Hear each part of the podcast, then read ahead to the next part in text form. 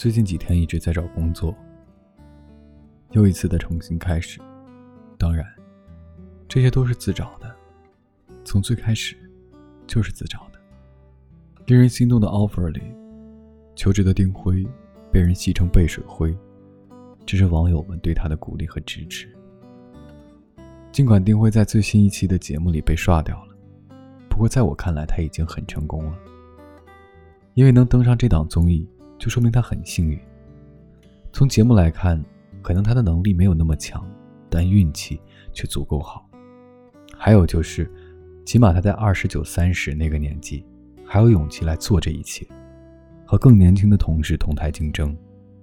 职场不会去同情丁辉，也同样不会去同情和丁辉更相近，甚至不如他的人，包括我。二零二零年疫情期间，不知有多少人待业在家。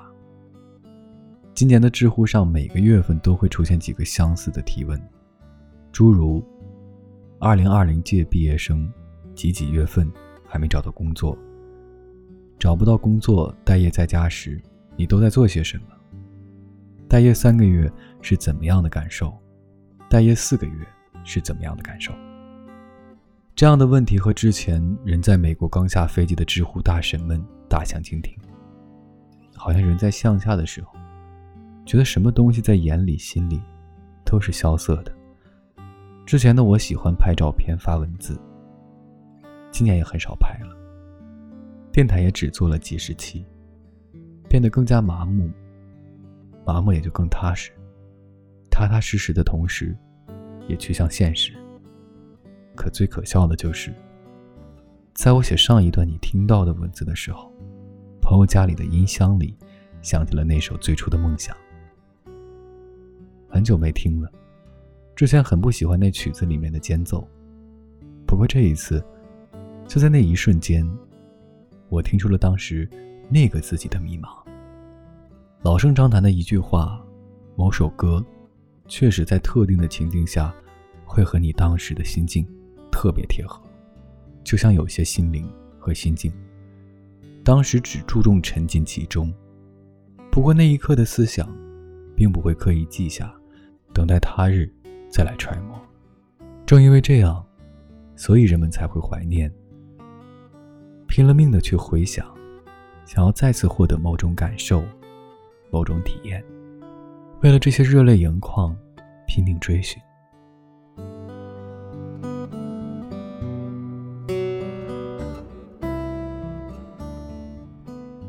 人总是用当下的思想、局势和思潮。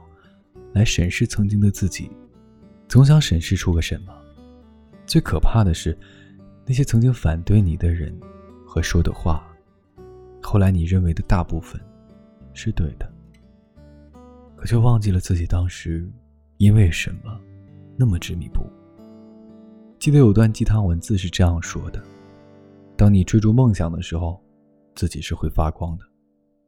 现在，这束光消失了。”有天晚上，和朋友夜话，从开始的扯淡，到后来朋友对我现在的状态和行事方式的感受，说我性情大变，没有了当年的棱角和憧憬。从他的话语里，很希望当年那个做什么事儿都能带着那股劲儿的我，能再次在现在的我身上出现。也看出了他对我的失望，尽管我已经破罐子破摔了。但想到有人期待我好，总是有些不是滋味半梦半醒时分，我也曾想，高中的时候，我具体的性格是什么，核心是什么。刚说过，在享受的时候，是不会记下当时的感受的。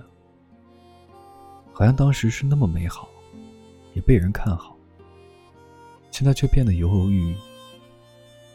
貌似身边的人都是慢慢的变好。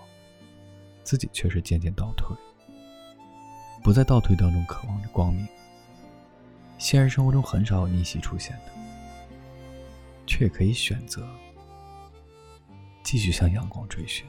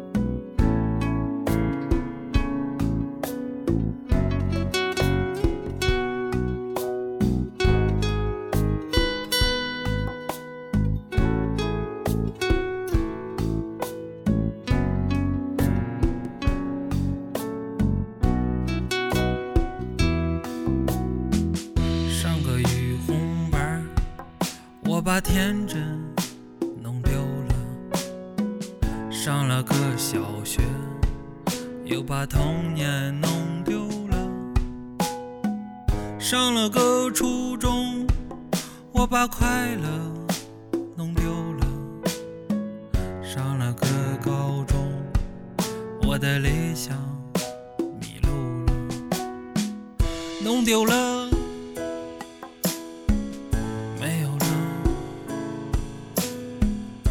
怎么什么都不记得？弄丢了，真的弄丢了，没有了，都没有了。爸爸说，你的脑子一定是被踢了。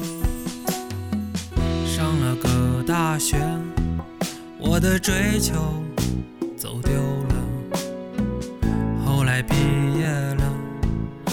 把专业弄丢了。工作了以后，我的锋芒磨平了，谈了个朋友，我的爱情迷路了，弄丢了。没有了。我怎么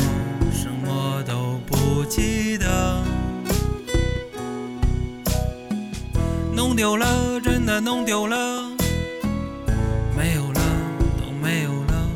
爸爸说，你的脑子一定是被踢了。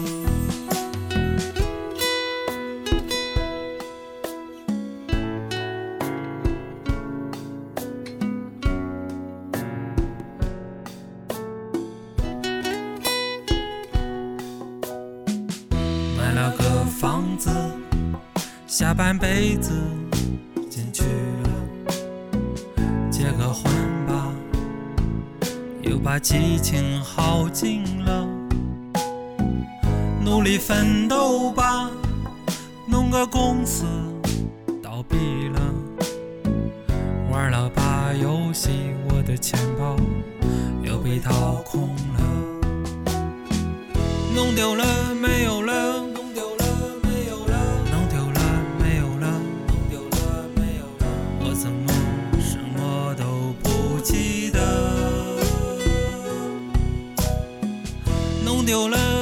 弄丢了，没有了，都没有了。爸爸说，你的脑子一定是被踢了。弄丢了，没有了，